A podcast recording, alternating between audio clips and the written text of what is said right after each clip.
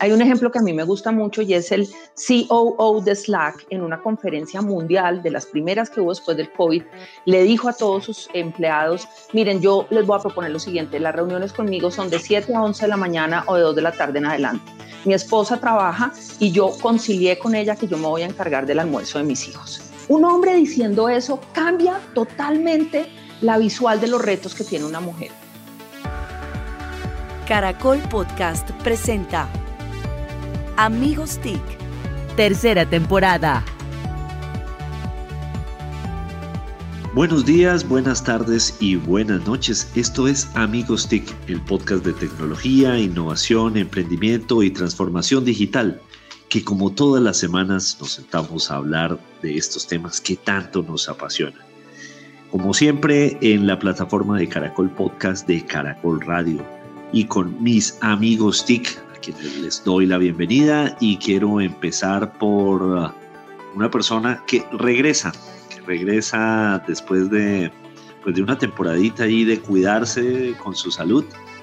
Emilia Restrepo. Emilia, bienvenida.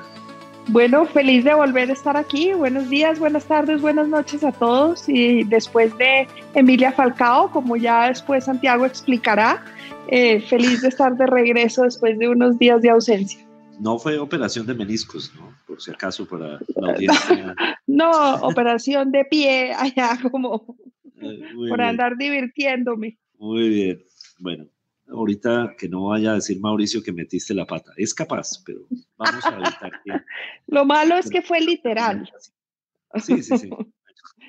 Y bueno, precisamente, don Mauricio Jaramillo, desde Bogotá. Profesor Víctor, Emilia Falcao, bienvenida. Ahora sí podemos decir que, iniciamos temporada 2021 en Amigos TIC. Qué bueno que tenerte por acá y, y seguro que te vas a recuperar muy rápido. Feliz de estar acá, me hicieron mucha falta. Tú a nosotros. Y desde Cajica, don Jole. Hola a todos. Está eh, incorporando, bienvenido. Muchas gracias, Víctor. Eh, Emilia, bienvenida me uno a todas las palabras. Mauricio y a todos los oyentes. Don Jorge PhD, qué bueno tenerlo y, que hoy sí activo el micrófono. Sí, estoy bien. Sí, sí, bien. Excelente, don Jorge Mute Restrepo. Bueno, muy bien. Y desde alguno de sus latifundios, una persona antireforma agraria, don Santiago Pinzón Galán, bienvenido.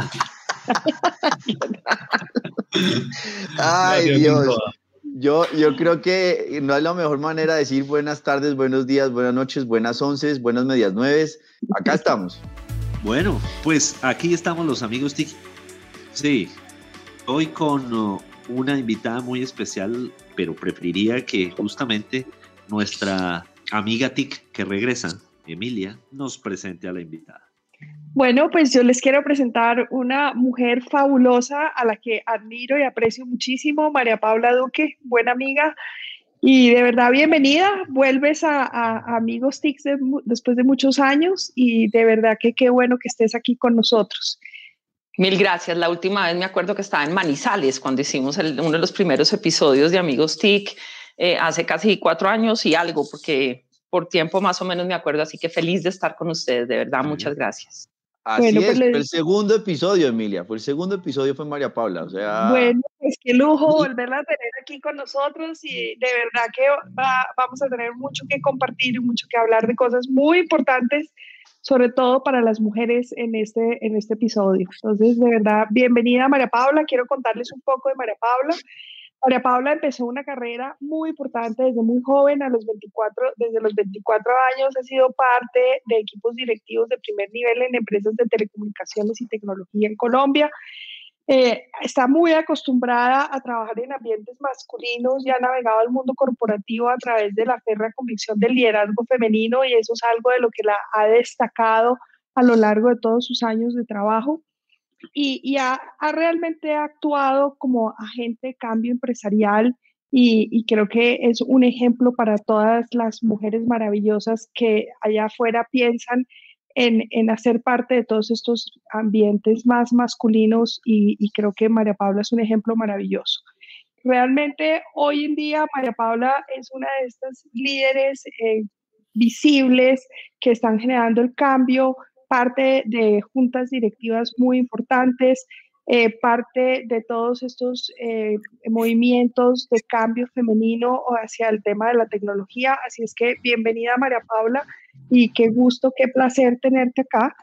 Me encontré con una frase que me encanta y es eh, que lo que describa María Paula y dice, hace lo complejo sencillo de entender con un estilo fresco y dinámico, da ejemplos y tips que permiten llevarlo práctico al mundo empresarial. Realmente eso es lo que destaca María Paula y qué placer tenerte acá. Me sonrojé, como decía cuando estaba chiquita. Me, merecida, merecida. me sonrojé, mil gracias. Y para, verdad, muchas gracias por tanta generosidad. Y para alimentar mitos urbanos, amiga de Santiago Pinzón y es jefe mía. Así que... bueno, mejor dicho. Pues Mara Paula, de verdad que bienvenida, qué placer tenerte aquí. Y, quiero arrancar que nos cuentes un poco más de ti, cómo ha sido todo este, este proceso, este liderazgo femenino, eh, este ejemplo que has venido construyendo a través de estos años en ese mundo corporativo, cómo te has hecho, es, ganado esos espacios. Pues yo vengo pensando mucho que el feminismo es un despertar, eh, e, es un momento de conciencia en el que uno empieza a darse cuenta que tiene acceso a espacios donde otras mujeres no están, que ha tenido la posibilidad de interactuar en ambientes muy masculinos donde otras mujeres por algún motivo o no llegan o les da miedo o prefieren no entrar. Yo empecé mi carrera en la ETV y haciendo reencuentro estos días era la única mujer en el comité directivo. Eh, cuando iba a las plantas a mirar la parte tecnológica, cómo funcionaba, era la única mujer que hablaba con los ingenieros. Y eso fue algo que aprendí muy, muy joven y es eh, no hay que tomarlo personal, hay que saber hablar. Yo pues no me he caracterizado por quedarme callada nunca jamás en la vida, entonces esa no fue la excepción en mi carrera. Eh, y después en cada reunión a la que llegaba y era la única mujer, me preguntaba por qué no hay más mujeres acá, qué es lo que hace que no lleguen más mujeres acá. Y con ese análisis empecé a estudiar qué es el techo de cristal. Yo no sabía que era un concepto, digamos, de verdad existente. Empecé a evidenciar cuando pasaba que además de mi tarea en el día a día, debía ayudarle a las mujeres jóvenes a navegar por el mundo corporativo, no solamente siendo exitosas, sino ojalá siendo felices logrando sus objetivos a nivel personal y profesional y ayudando a los decisores del mundo corporativo a entender la importancia de la mujer en esos aspectos desde el punto de vista de estrategia empresarial, de negocio y no como responsabilidad social, término que realmente no me gusta. No nos hacen un favor. Las mujeres somos una necesidad estratégica de las empresas. No es que, ay, traigamos una mujer para ayudar a la mujer porque pobrecita es una minoría ese no es el discurso que nosotras necesitamos. Necesitamos el discurso de inclusión por competencia, por competitividad, por estrategia a largo plazo y porque eso le da a la empresa mejores ventas y mejor competencia en el mercado. María Paula, estaba revisando lo que hablamos esa, esa vez. Víctor, pues obviamente le ayudamos con la memoria, es normal. Eh, y, Víctor sabe, ¿verdad? de los temas. Y nos decías en, esa, en ese momento, hace cuatro años o tres años, para que Víctor se ubique también, eh, la tecnología habilita el liderazgo femenino. Explícanos más qué traduce eso hoy, porque eso fue hace ese momento, ahora qué ha pasado. Ahora sí y no, lamentablemente. Sí para los que tenemos tecnología en nuestra casa, sí para los que tenemos cómo conectarnos, sí para los que tenemos más de un dispositivo, ha sido un inhibidor del empleo femenino para aquellas mujeres cuyo único dispositivo es el acceso en sus familias para educación, aquellas mujeres que han tenido que dejar de trabajar para cuidar sus hijos en casa. Entonces, la tecnología sí es un habilitador. ¿Por qué? Porque yo les decía en esa oportunidad, yo he podido conciliar mi vida personal y mi vida laboral gracias a la tecnología.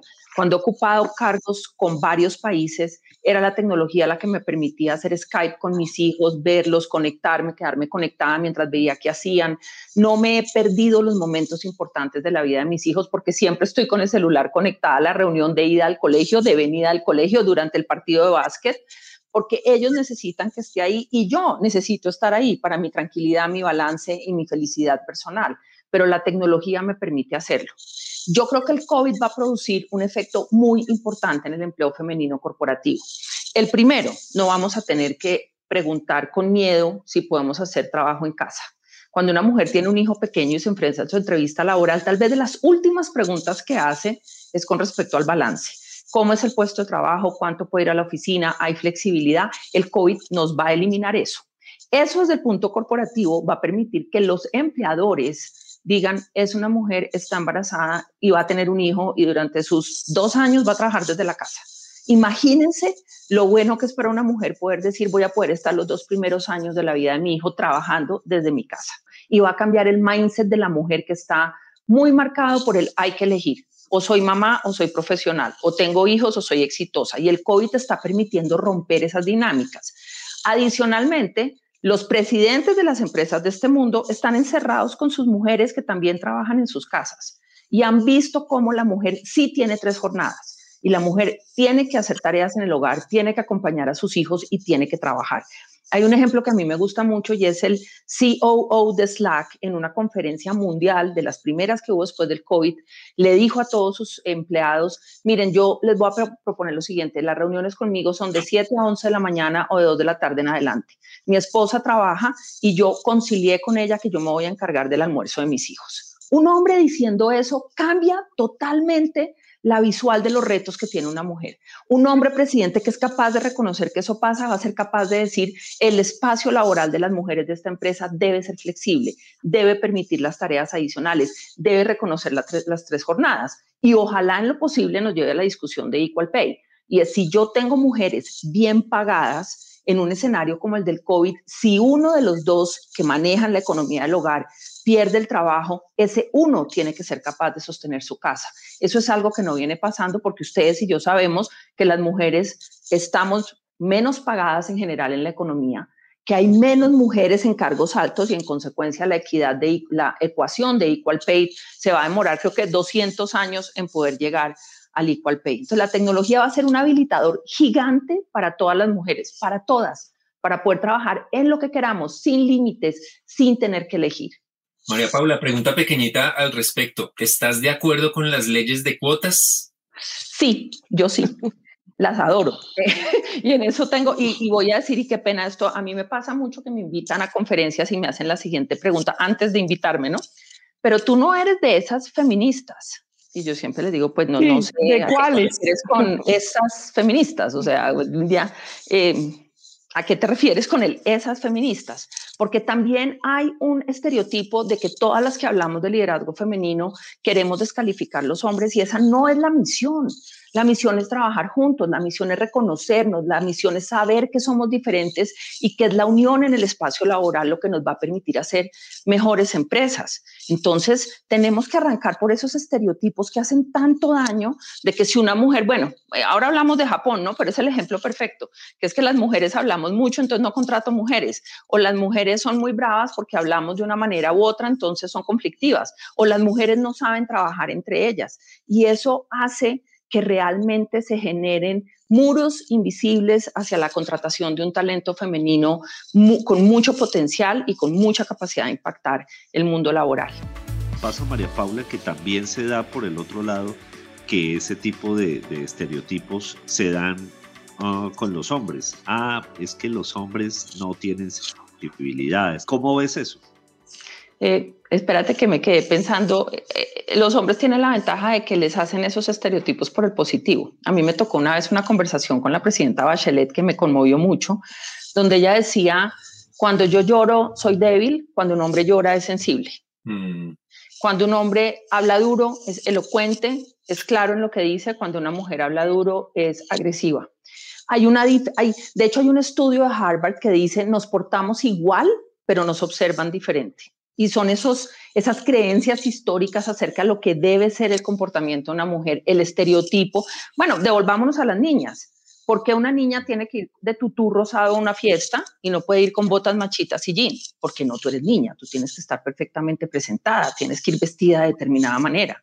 Porque si una mujer habla duro o pelea o se pega a sus creencias en una discusión, le ponemos la etiqueta de que es dura y no podemos decir lo mismo que decimos con respecto a un hombre y es que tiene una firme creencia en sus valores. Volvamos a la ley de cuotas porque no terminamos el punto. Puede ser muy antipática, pero es súper efectiva para jalar las métricas. Los países donde hay ley de cuotas, y vamos a Los Ángeles y California que la puso hace poco, En dos años llegan a más del 30% de mujeres en juntas directivas. Porque mientras no exista la ley de cuotas, lo que hace es mostrar que hay mujeres, obliga a las organizaciones a buscarlas.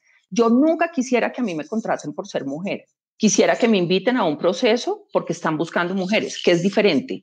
Ábranme la puerta, permítanme competir. Jole, que trabajó conmigo en Microsoft, sabe que Microsoft siempre pedía tener al menos una mujer en los procesos de selección, no para contratar a esa mujer, pero para obligar a los managers y a los decisores a darse cuenta que en el mercado sí hay mujeres para esas posiciones, que hay mujeres preparadas y observar el mercado diciendo dónde está el talento femenino que necesito.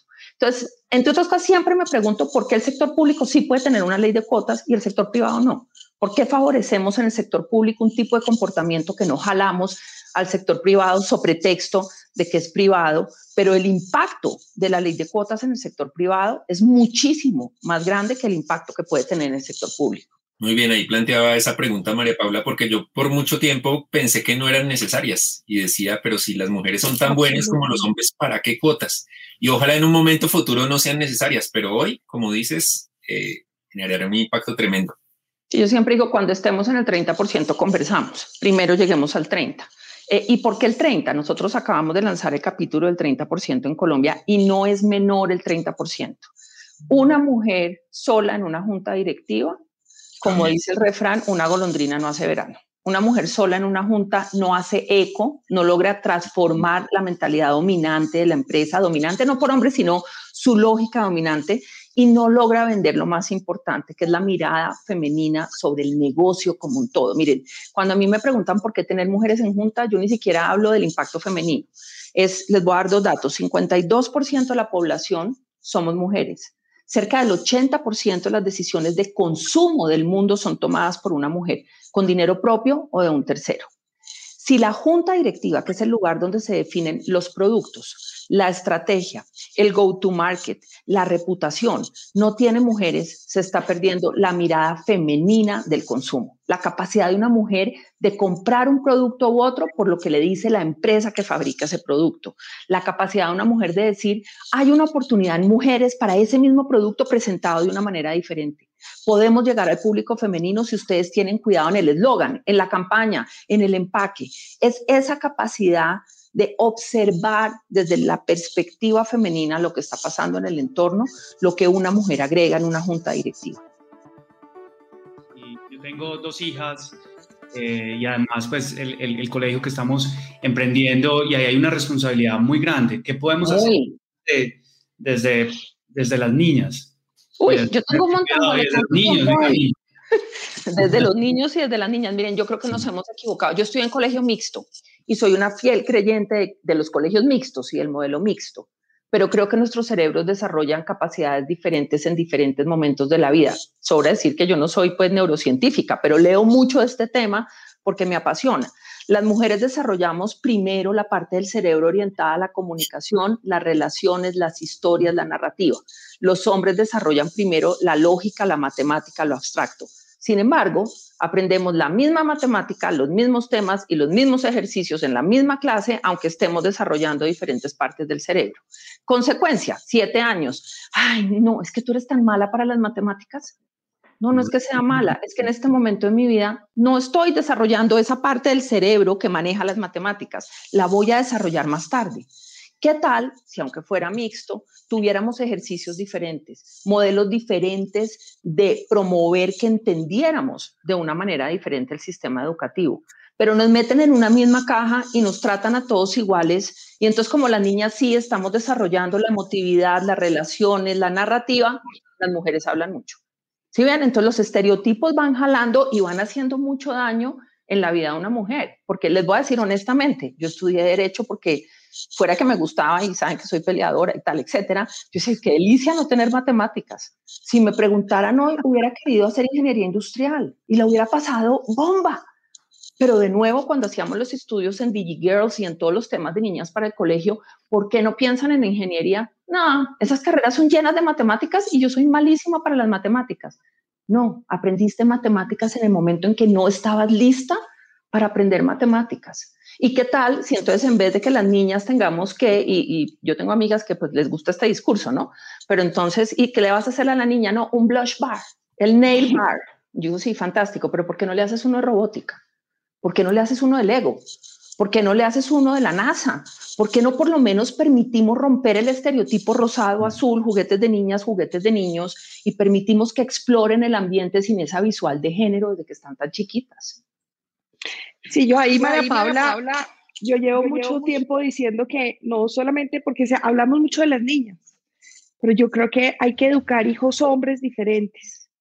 Yo creo que eh, de allí partiría una, una diferencia importante hacia lo que viene a futuro en las relaciones entre hombres y mujeres y, y en las relaciones laborales. Entonces, eh, yo como mamá de una niña, mujer fabulosa, mejor dicho, ella sí resolvió romper todos los estereotipos, eh, dos maestrías, pilísima, y, y, dos hijos hombres, en donde créanme que me he esforzado casi que más en los hijos hombres que en la niña, porque tal vez yo he sido ejemplo de mi hija mujer y ella la ha ido jaloneando, pero sí creo, y aquí ah, para todos los que estamos acá, creo que tenemos que esforzarnos en, en, en educar hijos hombres que piensen de una manera distinta, que rompan estos estereotipos, en donde haya de verdad una unidad de pensamiento con las mujeres, eh, porque, porque creo que allí es donde podemos lograr la diferencia a futuro. Yo tengo dos hijos hombres y yo siempre dije que esa era la misión que la vida me había puesto. No tengo ni idea qué tan exitosa voy a ser, pero por lo menos están permeados de una aproximación al mundo femenino diferente. Es decir, eh, ellos entienden que yo estoy en una reunión, ellos entienden que tengo que trabajar y me, o sea, digamos, no quiero decir que uno deje de ser femenino por esto, porque a mí me, yo digo que yo soy Susanita y Mafalda yo tengo la mafalda revolucionaria que defiende. yo soy igualita. una mezcla de las dos, pero a mí me gusta hacer floreros, a mí me gusta cocinar, a mí me gusta servir la mesa, a mí me gusta, a mí me gusta, que es diferente a que a mí me obliguen o que sea un rol único mío. Pero yo estoy segura que tarde o temprano ellos van a cocinar.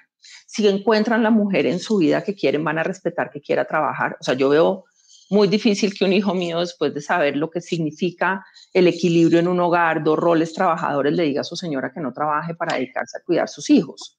Ahora, la pandemia sirvió mucho. Exacto. La pandemia sirvió mucho para mis hijos. Yo he trabajado igual que María Paula toda mi vida. Y este último año, mis hijos vieron lo que significaba trabajar.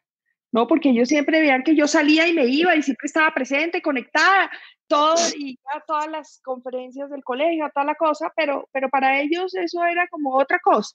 Pero cuando vieron lo que es de verdad el, estar conectado, trabajar, hacer malabares para asegurar que la casa esté llena de floreros y que además los acompaña el médico y que todo esto, eh, yo creo que eso cambió radicalmente su forma de ver.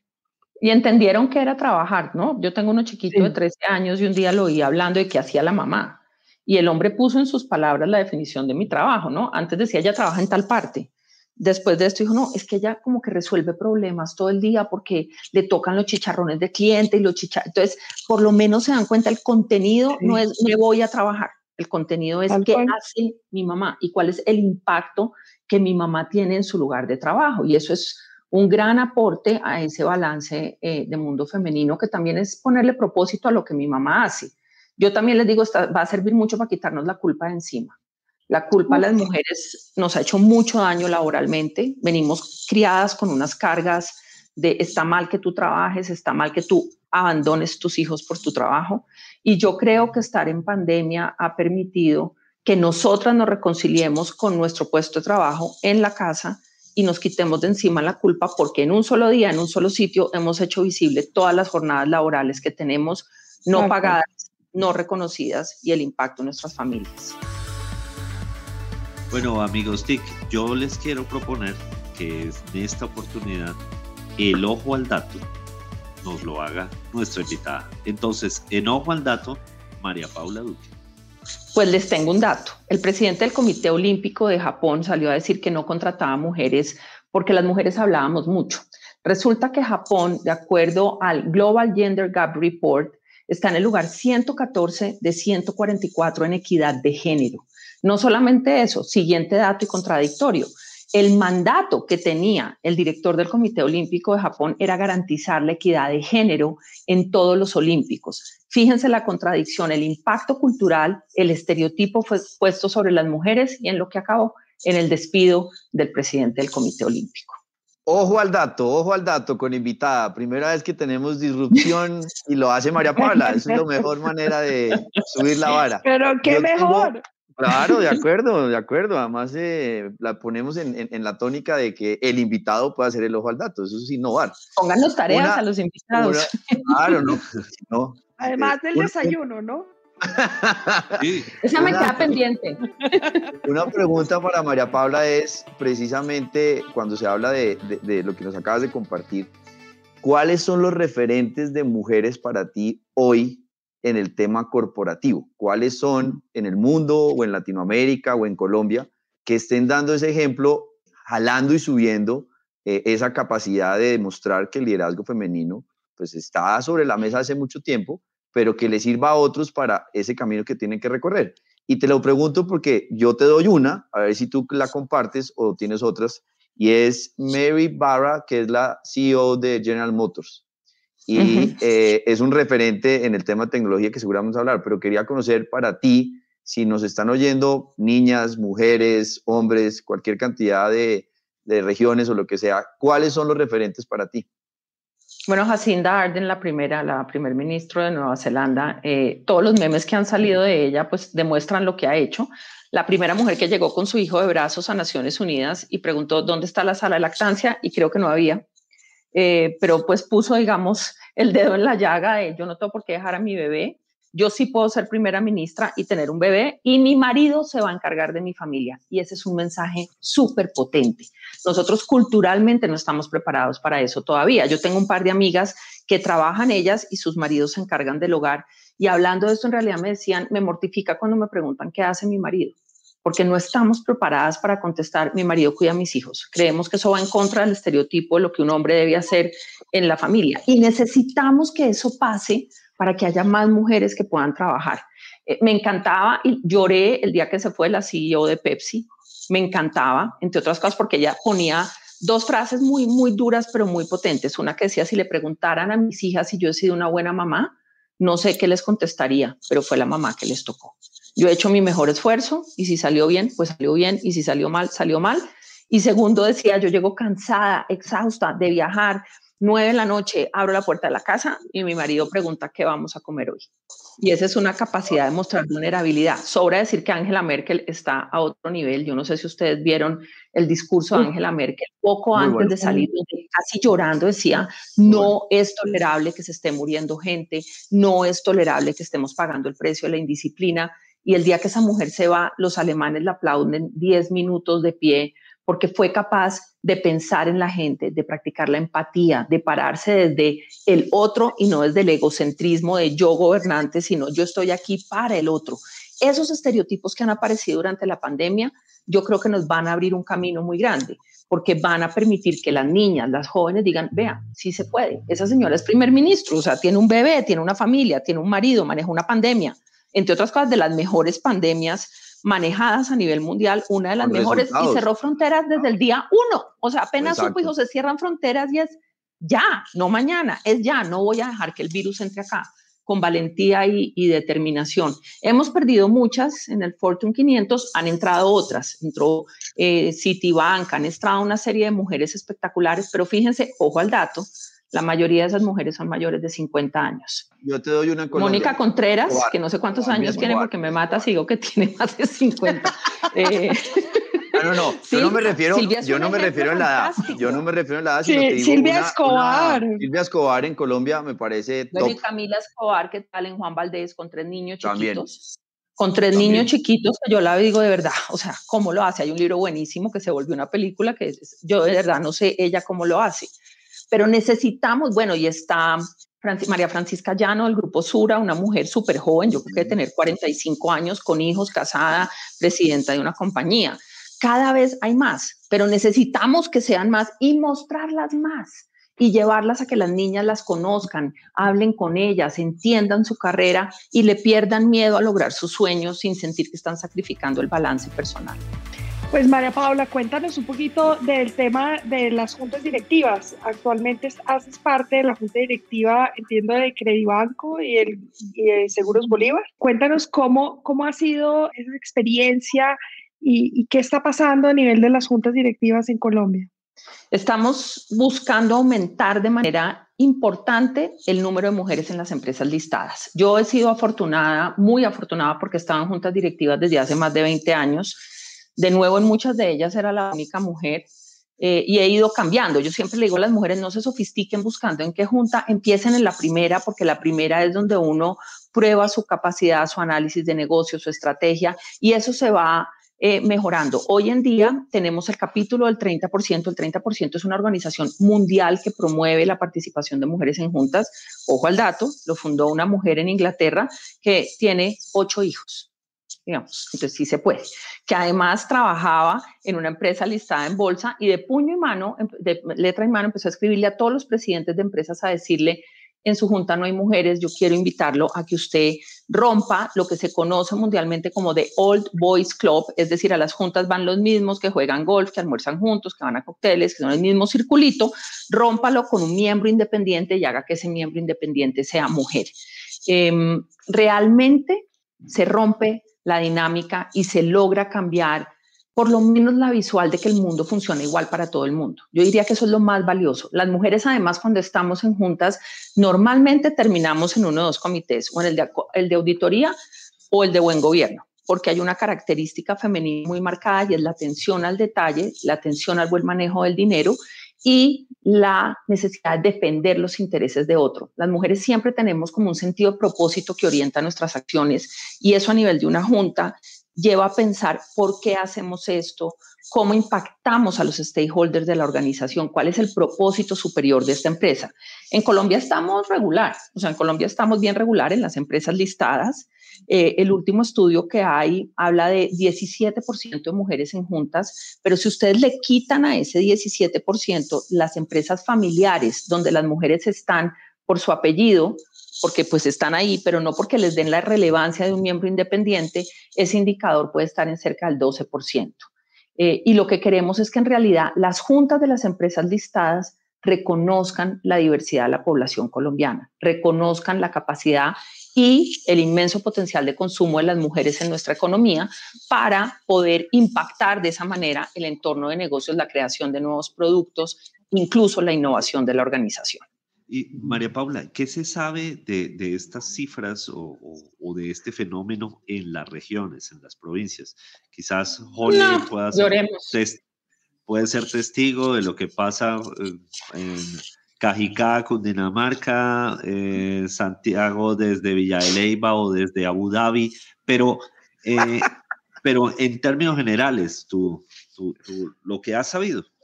Muy bajito, muy bajito. De hecho, nos cuesta mucho trabajo encontrar mujeres en las regiones y estamos en la tarea de llevar el 30% y de jalar las regiones a esta iniciativa, hablando con las cámaras de comercio, con confecámaras, con las empresas más grandes de cada ciudad. Y hemos tratado de incluir en el, en el grupo directivo del Club de 30% mujeres de esas regiones en ese grupo montamos una base de datos que ya tiene cerca de 120 mujeres con perfiles hechos para junta directiva, catalogados por tipo de expertise. Fíjense que pasa una cosa difícil y es, hay un estereotipo de que solo quien ha sido presidente de una empresa puede ser miembro de una junta directiva. Como hay tan pocos presidentes mujeres, entonces pues, en consecuencia tampoco es fácil encontrarlas para juntas directivas.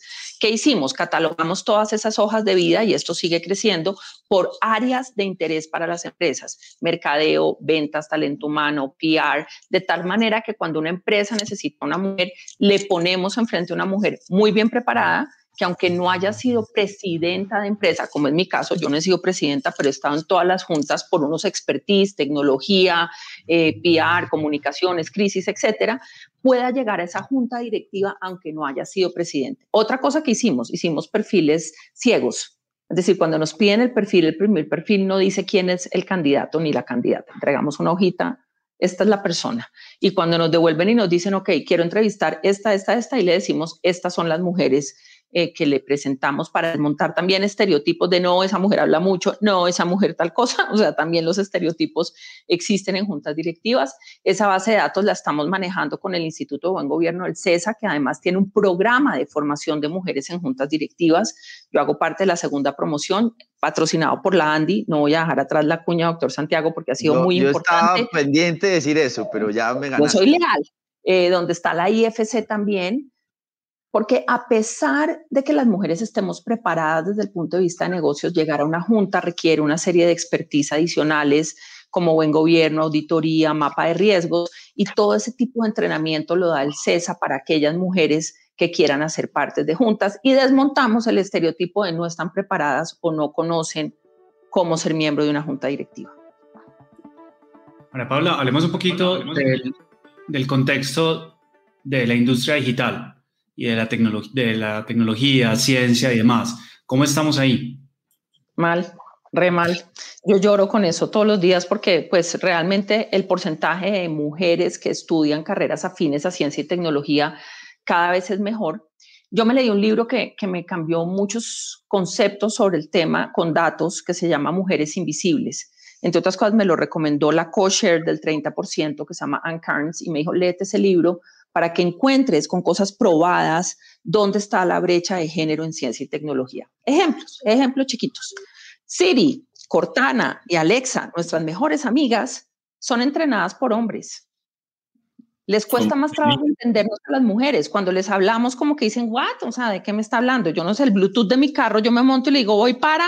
me dice, no entendí, puedes repetir otra vez. Y yo digo, qué desespero. Ah, no, es que los entrenan con voces de hombre porque los equipos de desarrollo de esas eh, inteligencia artificial están predominantemente entrenados por hombres. La entonación, la forma de hablar, las palabras son distintas, ni buenas ni malas, son distintas. Segunda que me impactó mucho, las mujeres padecemos de infarto de una manera muy diferente a como le da el infarto a los hombres. Es decir, el infarto en una mujer es más difícil que detectar que el infarto de un hombre. ¿Saben por qué? Porque la medicina históricamente ha estudiado más el cuerpo del hombre que el cuerpo de la mujer. Yo no sé si ustedes se ven Grey's Anatomy, yo no me la pierdo, todas las temporadas me las he visto. La temporada pasada, eh, a Miranda, llegando a la clínica, le da un infarto. Y ella dice, me está dando un infarto. Y llega a la clínica, van a decir que esto es un cuentazo, pero no, llega a la clínica y dice, me está dando un infarto. Y el médico le dice, usted no tiene síntomas de infarto. Y ella dice, yo soy médica, las mujeres sentimos el infarto de una manera diferente, me está dando un infarto. Ese episodio no es gratuito. Ese episodio fue totalmente intencional para demostrar la necesidad de que la ciencia y la medicina estudien el cuerpo de la mujer de una manera diferente, con una óptica femenina. Las mujeres en Estados Unidos se mueren más de preeclampsia porque la medicina ha estudiado menos el cuerpo de la mujer y la preeclampsia. Entonces, fíjense que ni siquiera es cuántas entren a estudiar, es la visual femenina en lo que se estudia. Vamos a suponer que yo no estudio medicina, pero si hay una mujer en el consejo directivo de una facultad, puede preguntar cuántos, qué porcentaje de nuestros estudios científicos son hechos con cuerpos de hombre o cuerpos de mujer. ¿Cómo analizamos en las muestras? Vamos a poner el ejemplo de moda, de vacunas de COVID. Estamos haciendo igualitariamente la distribución en el testing de la vacuna hombres y mujeres para saber si el cuerpo de hombre y de mujer reaccionan igual. Entonces, realmente en tecnología, en ciencia, lo que más nos estamos perdiendo es la mirada femenina en la construcción de nuevos productos, en la resolución de problemas, en los números globales de ciencia y tecnología para poder impulsar la industria, crecer la industria, promover mejores productos. Miren, yo lloré el día que vi la composición del Comité Asesor de Tecnología del Gobierno. ¿Cuántas mujeres había en ese comité asesor, si ustedes se acuerdan? Una página entera de la República. Ni una, ni una. ¿Y quién es la que más está sufriendo en el COVID en su casa con sus hijos desde un solo dispositivo dando clase? Las mujeres. No necesitan saber tecnología para estar tenidas en cuenta. Necesitan hablar desde la voz del usuario, desde el usuario de tecnología para poder resolver los problemas y eso solo haría una gran diferencia en la aproximación de la industria hacia el futuro desarrollo de nuevos productos.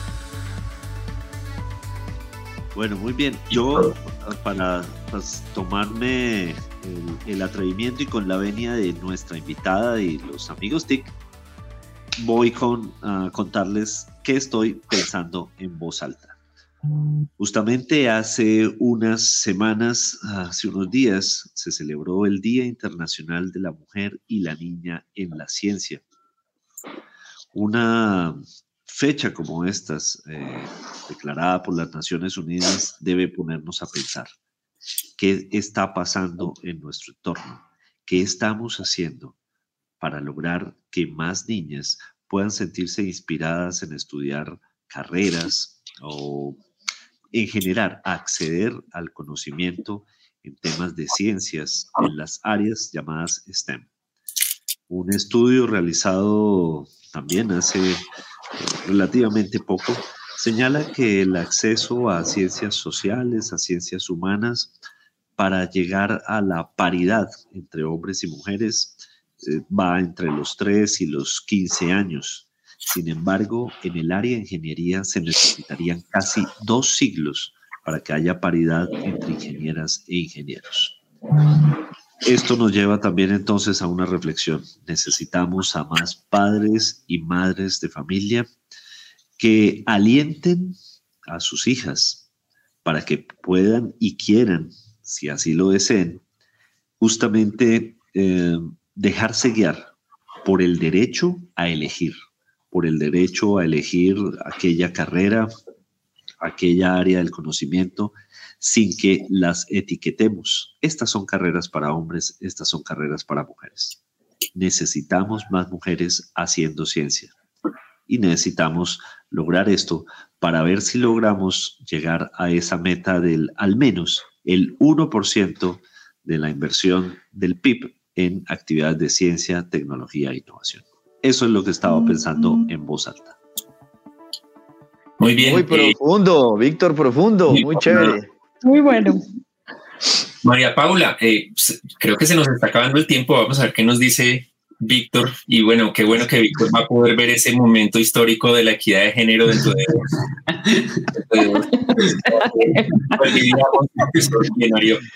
Eh, María Paula, de las 20, 50 cosas que se pueden hacer para acelerar el paso justamente en, estas, en esto que estamos hablando. Nos diste, por ejemplo, lo del 30%, pero o la ley de cuotas incluso, ¿qué, ¿cuál sería la, la, que podría generar más cambio rápido? Que tú dirías, hay que impulsarlo y hay que hacer un proyecto y hagamos una campaña en Amigos TIG y en toda Colombia para, para que esto de verdad se acelere. Oye, yo creo que hay tantas, de verdad, tantas. Eh, yo creo que lo primero es que las niñas entiendan que no hay que ser ingeniera para trabajar en tecnología. Yo soy abogada, pero necesitamos despertar las ganas de ese desarrollo de cambiar el mundo a través de aplicaciones y nuevos productos y eso implica talleres de una manera diferente. El distrito lanzó tal vez ayer un programa para que las niñas puedan formarse en tecnología. Esa es otra, necesitamos desmontar que son carreras de cinco años. Comentarios como los de los papás que en el estudio Mintic dicen no me gusta que estudien esas carreras, también va muy pegado a cuánto vale invertir en una carrera de esas y si esa mujer sí va a poder trabajar en el sector o no. Si lográramos formación más técnica, de pronto menos larga, más aplicada al desarrollo de aplicaciones y productos, lograríamos que las mujeres sean más emprendedoras. Ahí hay otra barrera gigante.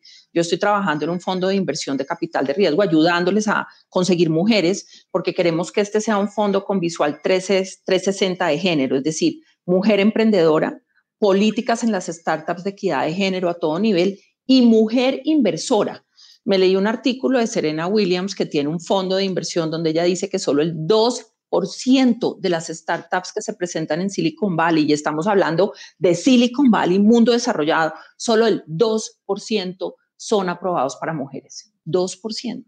Entonces, si ustedes piensan, una mujer dice, voy a estudiar ingeniería porque yo quiero ser emprendedora y quiero montar una app y sabe que la plata no le va a llegar y que no va a tener cómo recuperar, pues realmente es pragmática y busca otra carrera donde pueda obtener los recursos más fácil. Segundo, yo creo que hay que propender por equal pay. Necesitamos mejorar el nivel de pago de las mujeres y necesitamos igualar a igual trabajo, igual remuneración. Y necesitamos que los colegios vuelvan. Yo de verdad creo que la semipresencialidad para una mujer con hijos chiquitos que trabaja hace imposible que pueda sostener su empleo. Si no defendemos el empleo femenino, no vamos a tener una reactivación económica en el COVID, porque de nuevo, el 80% de las decisiones de consumo que son llevadas a cabo por una mujer se ve impactada de manera determinante cuando esa mujer no tiene un empleo con que ejercer actividades de consumo.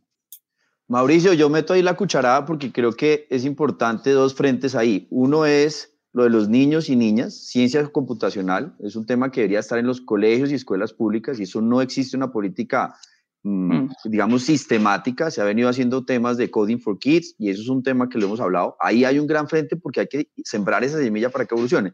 Y el otro que ya lo mencionó María Paula es hoy en el frente de las empresas. Desde la ANDI, como estábamos hablando, tenemos un comité de equidad de género y se está haciendo cosas. Si uno logra integrar esos dos, pues estamos realmente cambiando, pues aparte de todo lo que nos compartió María Paula. Porque si no sembramos, no cosechamos. Y si no hacemos algo ya, tampoco cambiamos. Bueno, y hay otras políticas, ejemplos y cosas pequeñas que he aprendido yo en oír y en estudiar este tema. Está probado que la violencia, la violencia de género disminuye cuando la dueña de la casa es la mujer. Increíble. No es un dato menor en estudios de Bogotá. Eh, entonces yo le decía al presidente del, eh, Fondo Nacional del Ahorro, le decía, mire, ¿y ustedes por qué no se juegan una carta y toda casa nueva que pida un crédito familiar ponga la nombre de la mujer y por ahí derecho arreglamos un impacto doméstico? De verdad, la violencia de género se ha crecido en esta pandemia de manera gigante y creo que no hemos tenido medidas claras para poder reducirlo. Una mujer con miedo, no necesariamente es una mujer exitosa. Yo, yo he tenido experiencias de oír mujeres que de verdad, o sea, mm, le muestran a uno una realidad que uno no conoce.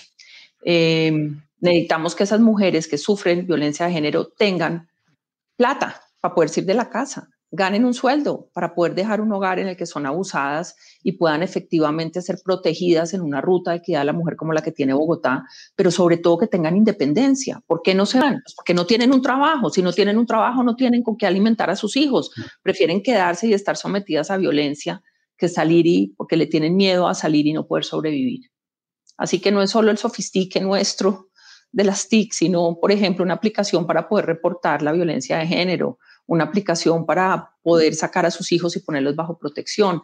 Yo creo que también, por eso digo, tan, es tan importante la visual femenina desde el usuario de la tecnología y no solo desde el desarrollo de la tecnología, de cómo resolvemos problemas sociales de fondo que garanticen la equidad de género basado en tecnología. Definitivamente, María Paula tiene la camiseta puesta. Contanos qué dice. The future is female. Yo adoro esta camiseta, tengo varias, ¿no? Estos aquí mis hijos se ríen. No, no, no. sacó la camiseta aquí de. Yo doy unas conferencias que se llaman Liderazgo en Tacones. Eh, y mis hijos cuando me ven corriendo haciendo floreros y todo dicen, ah, pero tú nunca cuentas cómo es el liderazgo en chanclas, ¿no? Porque usted nunca cuentas cómo... No, no, hoy me faltó ponerme la camiseta, fue a mí, no, la tenemos que poner, hay que mandarla a recibir. Yo creo que Mauricio nos la quiere regalar o Les voy a conseguir unas a ustedes, mándenme, les voy a regalar una que le regalé a mis hijos y a mi marido que dice: this is, this is, what a feminist look like. Porque, porque no hay que ser mujer para ser feminista. También les digo, y no hay que ser mujer para ser de esas eh, feministas. De el, feminismo, el feminismo es una visual del mundo, de verdad, es, es, es, la práctica de la empatía y de ponerse en los zapatos del otro y leer el entorno de una manera diferente. Y todos y cada uno de nosotros podemos ser feministas apoyando a nuestras hijas, apoyando a nuestras mamás, entendiendo la necesidad de las mujeres que hay alrededor nuestro. O sea que esto es más que género, esto es forma, una forma de ver el mundo donde el 52% de la población hoy somos mujeres. De acuerdo.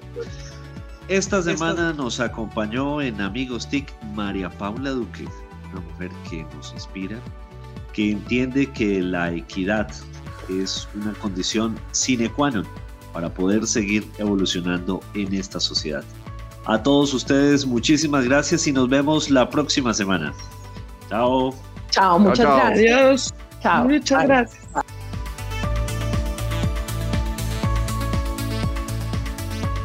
Encuéntranos en Instagram como arroba caracol podcast.